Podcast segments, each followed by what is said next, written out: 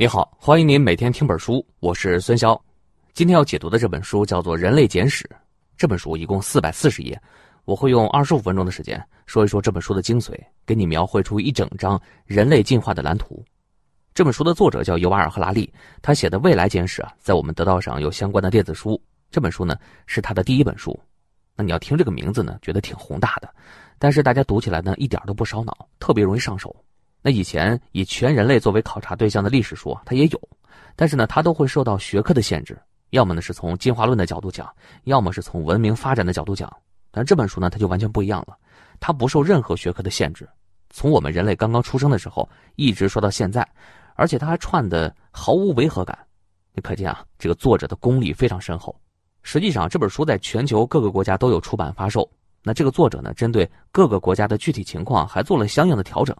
你比如说，这本书它加了很多的中国元素，那只能说这家伙真的是一个大神。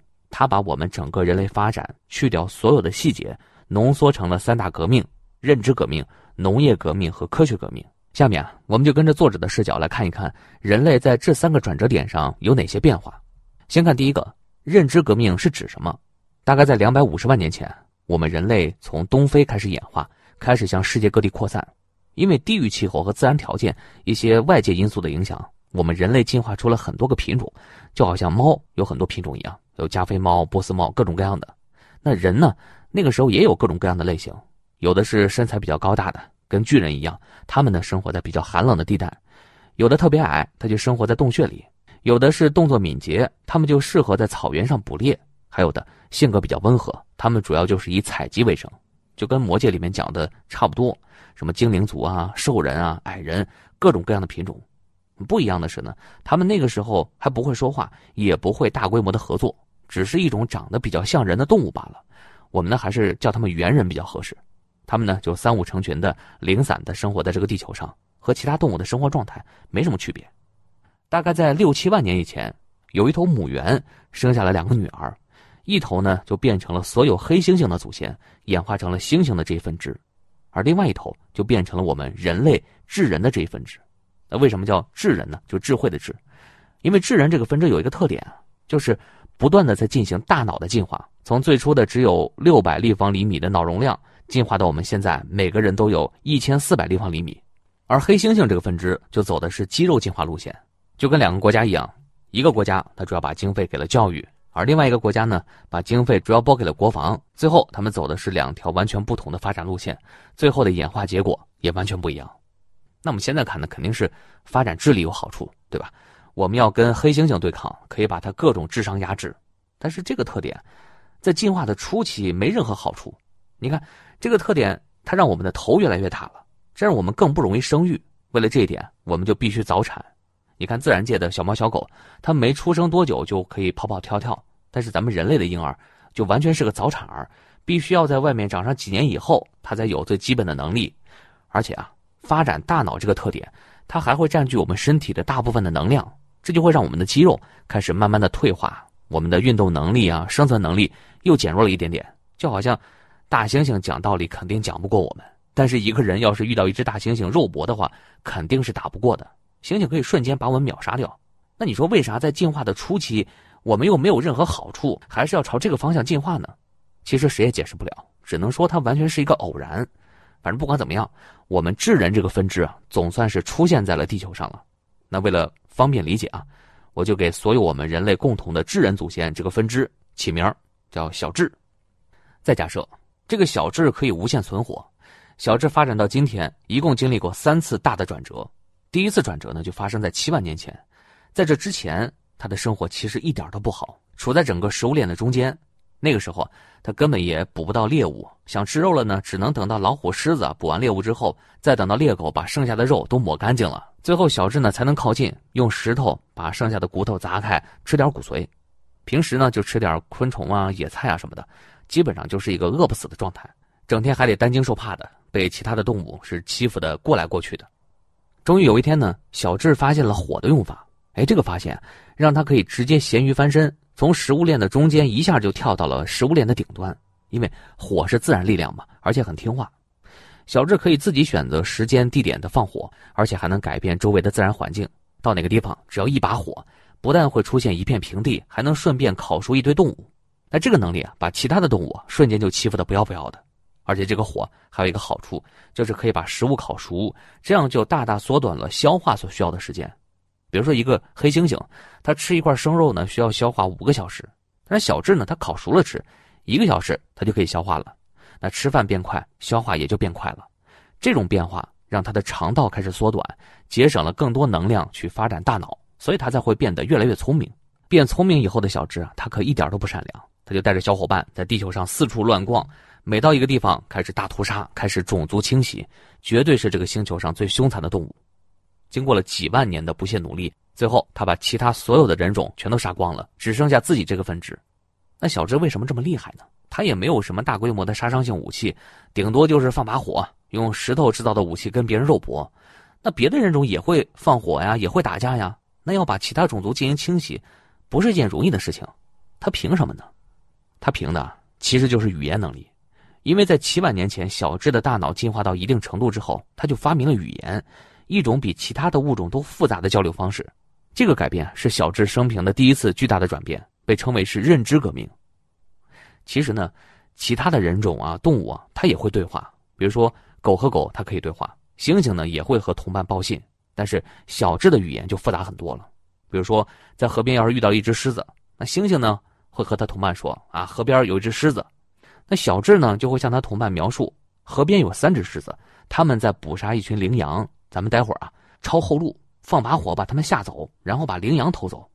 你看，他和这个小伙伴描述外面的环境啊，并且还可以制定对策。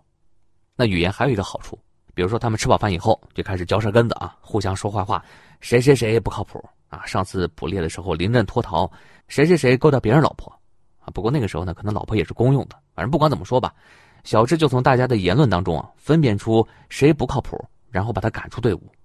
慢慢的，小智的队伍就开始越来越强大，越来越团结。语言啊，最最最大的一个好处就是小智可以用它来讲故事，虚构一些他自己根本就没有见过的东西，纯粹啊就是他脑海里想到的，而且他讲的跟真的一样。他不止自己相信，还描述出来之后啊，把大家都说服了，让大家可以跟着他一块想。那这个能力可就牛逼了。你比如说，平常大家看到狮子。那肯定就是跑啊，对吧？但是小智呢就说：“啊，你们不要怕嘛，狮子其实是我们的保护神。”结果大家一下子对狮子的恐惧就变成了崇拜。大家顺便就会想啊，说这家伙怎么知道狮子是我们的保护神呢？哦，那他肯定有和狮子对话的能力。所以你看，小智一下在大伙的心中这个地位一下就不一样了。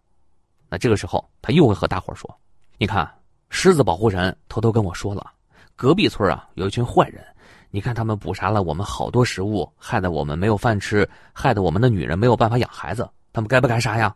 大伙就说该啊，肯定该杀呀！啊，他就说，哎，那要不要过去把他给灭了？大伙说好啊，但是出去打仗跟出去旅游不一样啊。一开始呢，大伙有点担心害怕，说我要是万一被别人打死了怎么办呢？我不就没命了吗？小智呢又开始编故事了，说呀啊，你们不用担心嘛，啊，我都安排好了。死了之后可以去狮子保护神那里过上丰衣足食的生活，他那儿可好了。跟你们说，要啥有啥啊，鲜花、美女、荣耀，吃不完的东西。剩下人就想啊，哎，要是活下来呢，我还可以分享战利品；如果要是死了，也可以去狮子保护神那里过好日子，稳赚啊，对不对？于是呢，高高兴兴的跟着小智出门打仗去了。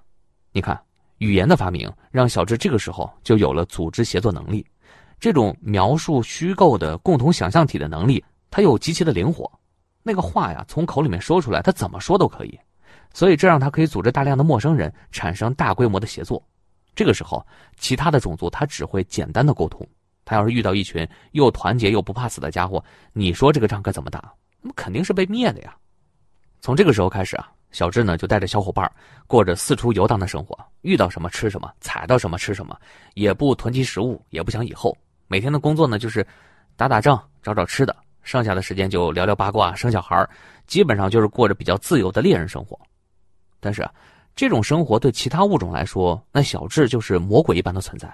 他不仅是屠杀其他人种，对其他动物肯定是绝对不手下留情的。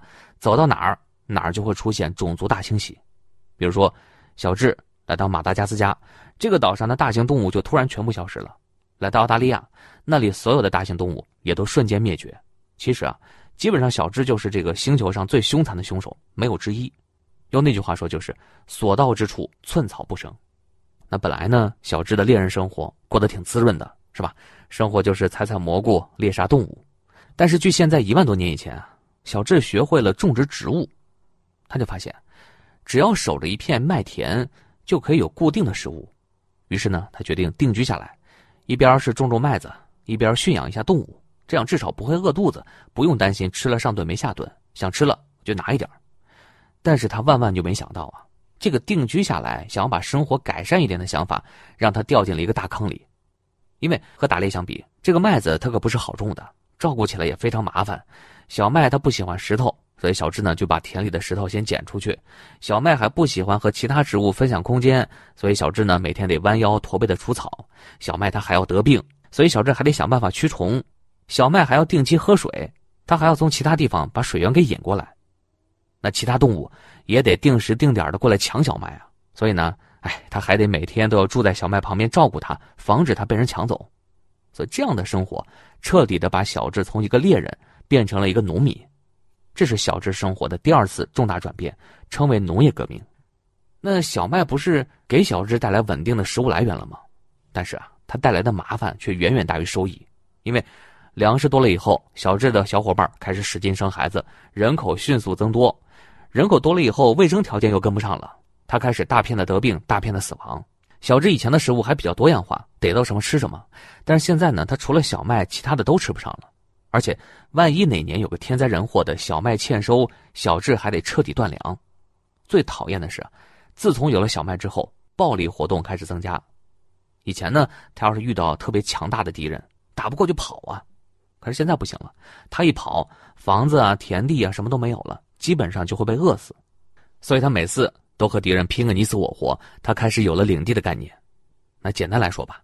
他比以前过得更不开心了，从一个活得还挺潇洒的猎人，变成了一个每一天只能干农活、伺候小麦的农民。那你可能会说了啊，那这么不开心，不如退回去过原来的流浪生活，好不好？实际上，这个时候已经退不回去了，因为小智的小伙伴从一百个人已经涨到了一百一十人，这多出来的十个人，他可不能靠猎杀更多的动物来活下去，因为这是不确定的，他只能是种植更多的小麦来活下去。所以呢，这就是一个不可逆的过程。那这个时候没办法，他只能往前冲，更加努力的干活，种更多的小麦来养活更多的人。这个经验就给小智一个深刻的教训，那就是，本来以为只是让生活过得好一点点的小事儿，经过时间的累积，它引发了效应，是当初绝对想不到的。反正不管怎么说，已经退不回去了，他只能好好干活。那固定的生活让小智的想法又一次发生了巨大的转变，他变得更加看重未来。以前他过着有今天没明天的生活，现在啊，他每天都盯着天看，想想什么时候会下雨啊，什么时候河流会涨潮啊，什么时候可能会发生干旱啊，啊，他就开始对未来进行各种各样的预测。这个时候呢，他的语言发展到了一定程度的时候，他也发明了文字，可以记录收成，记录一些看到和想到的事情。随着他人口的越来越多，那么怎么管理就成了一个重大的难题。以前呢。他还能靠讲那么个神话故事，让几十个人、几百个人合作。但是现在啊，他的人口已经到了几万人，光靠讲故事，他还不能解决粮食怎么分配、土地怎么分配这些问题。他的小伙伴呢，也还没有学会互相信任，弄不好就产生内战，大伙儿都没得吃。那到底要怎么建立秩序，让所有人都能展开合作？好，他决定呢，还是用老办法，继续编故事。但是啊，他要编一个更大的故事，所以他创造了一些新词儿。就比如说国家、宗教、神、男子气概、忠诚这些词，先给大家说明白这些词背后的意思，然后呢，跟大家说，现在我接收到了神的旨意，把大伙分成三个等级：奴隶、平民和上等人。大家呢，只要接受这个角色分配，各司其职，我们大伙就能过上丰衣足食的生活。而且呢，为了让大伙之间能够产生信任，小智发明了钱，一种可以让所有人都信任。能够兑换和流通的工具，钱还可以承诺在未来是可以转化成任何东西的，并且啊，他还设立了很多具体的规则。你比如说，如果一个上等人把另外一个上等人的眼睛戳瞎了，他就必须要戳瞎自己的眼睛来偿还。那要是一个上等人把一个下等人眼睛戳瞎了，他就要赔一笔钱。好，那怎么实施呢？这就还需要建立一些执行的人，比如说军队、警察来强制执行。那为了让所有人都相信这些概念，就必须从小抓起啊。所以呢，就要把这些规则融入到所有的日常生活当中，比如说童话故事、绘画、礼仪、建筑，总之，任何一个新出生的小孩从睁开眼的那一刻，他看到的、听到的、想到的、接触到的东西，全都是经过这些规则暗示的。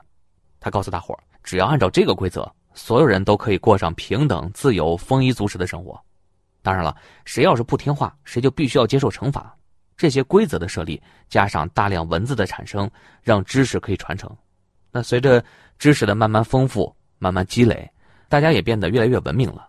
当然了，偶然也有不管用的时候，大家都突然不信这些虚无缥缈的概念，导致国家崩溃，然后分分合合，大家也都保持在一个比较稳定的生活状态里。生活的主要内容就是除了耕作，也没有什么巨大变化了。前面啊，我们讲了，小智经历过两次思想和生活方式的巨大变化。一个是发明了更复杂的语言，另外就是过起了农民生活，这样的日子过了几万年。外面的环境呢，它并没有什么巨大的变化。城市里的大多数建筑都是木头和泥巴做的，三层楼就已经跟摩天大厦是一样的了，非常罕见。街上都是土路，一下雪呀、下雨，全都是泥巴水坑，到处都是饲养的动物在乱吼乱叫。一个新出生的小孩从生下来到死掉，可以活动的范围也就是方圆几公里。一到晚上就是漆黑一片，大家是各回各家，各找各妈。可是啊，就在距离现在五百年的时候，小智脑袋里面又出现了一次巨大的转变，他就突然发现自己对这个世界并不了解多少，他觉得自己很无知。他开始形成了一种科学的思想方法，就是这一点点转变，让他的整个生活乃至外界的所有的生活环境都发生了天翻地覆的变化。科学思想有三个特点，第一个就是承认自己无知。以前小智还觉得。自己懂得挺多的啊，他认为所有的知识都已经记在了圣经和宗教法典里面了。他要是遇到什么不明白的事情，只要去学习、去领悟就可以了。要是没有记载的事情，那都是不重要的事情。比如说，他想知道蜘蛛是怎么结网的，他第一个想到的是去问牧师，结果牧师也不知道，那就说明啊这个问题并不重要，没有必要知道。那科学呢？他敢于推翻以前的结论，大家从迷信一个永恒不变的真理，变成怀疑一切真理。以前有人说地球不是宇宙的中心，小智直接就把它烧死了。那现在呢？小智变得就谦虚了，觉得所有的结论也都不是那么确定，也都不是定论，都是有时效性的。我们离彻底理解这个世界还有非常远的距离。科学的第二个特点就是以观察和数学为中心。你比如说，他发现任何的运动规律都是可以用公式来说明的。想要知道炮弹或者是行星的运动规律，只要找到一个特定的公式，把测量的数据往里面一套，哎，答案就出现了。这个世界的底层语言就是数学，所有的事情都是有规矩可循的。科学的第三个特点就是把理论转化为具体的科技成果。小智啊，就靠发现的规律、累积的知识，发明了各种各样的东西，比如说电灯、水泥、电话、汽车、枪炮，直接改变了周围的环境。他开始慢慢相信。贫穷、疾病、战争、能源，甚至于死亡，这些永恒不变的难题，它都是可以靠科学的方法来解决的。你比如说，对抗疾病，他发明了药物，一般的疾病都可以治愈；对于贫穷，他发明了市场经济，大家可以自由贸易来增加财富；对抗战争，他发明了原子弹，大家都不敢随便打架了，一打架，大伙儿一块儿完蛋。对于能源枯竭问题，那是因为技术还没有达到。那从理论上来说，只要太阳不熄灭，我们地球上就有源源不断的能量供应的，所以这都不是事儿。关于死亡呢，现在还没有办法避免，但是未来科技发展到一定程度的时候，我们的人体器官都是可以用机器来替代的。从科学的角度来看，避免死亡那也是指日可待的事情。总之呢，所有问题都是无知造成的。科学一方面飞速发展，一边给我们解释这个世界有什么，这个世界是怎么运作的，还有未来可能带给我们什么。但是呢，随着我们对这个世界越看越清，它就会越来越破坏以前我们把人连接起来的那个小智编造的共同的想象体，比如宗教、政治、经济，它都是建立在想象中的。一开始啊，小智还担心啊，万一这个想象体破灭了怎么办呢？后来证明啊，其实科学它是建立在这种共同想象之上的，他们互相依赖。因为科学研究需要大量的钱啊，建立科学实验室是把想法做成产品推广出去。前期呢都是用钱来砸的，小智呢为了赚钱，他就想了一个办法，哎，他开了一家银行，承诺有人在他这里存钱，那在未来就可以获得一定的利息。因为大家对小智都比较信任，觉得啊这个家伙做事情靠谱，又活了这么长时间。于是呢，一个盖房子的小 A 就把自己的一百块钱存到了小智这儿，等着拿利息。小智有了这一百块钱之后呢，就把它借给了另外一个想开面包店的小 B，因为他觉得小 B 靠谱，手艺又好，就帮助他先把面包店开起来。这个小 B 拿到借到的这一百块钱，又给了小 A，让他帮忙盖面包店。小 A 拿到钱呢，又把这一百块钱存在小智这儿了，所以小智这个时候账面上就有两百块钱了。那这一百块钱的差值是哪来的呢？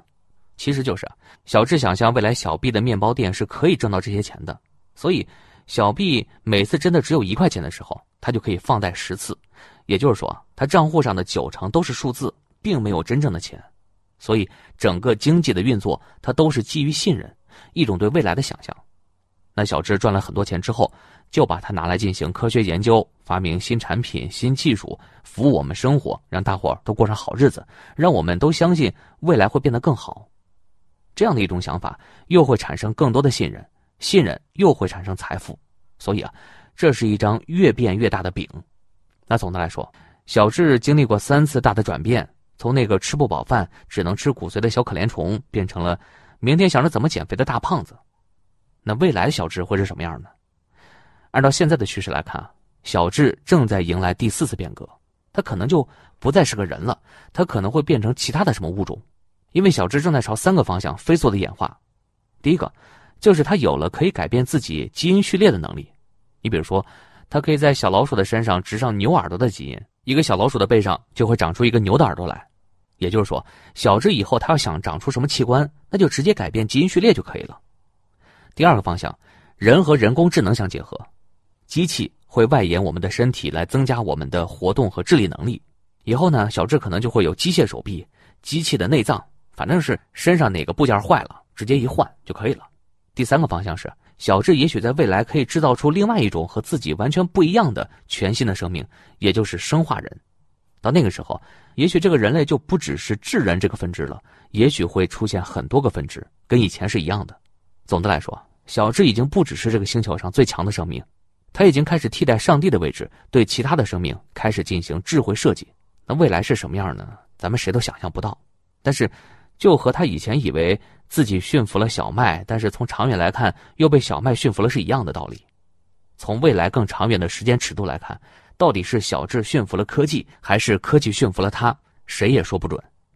好了，以上就是本期的全部内容。为你准备的笔记本文字就在音频下方的文稿里。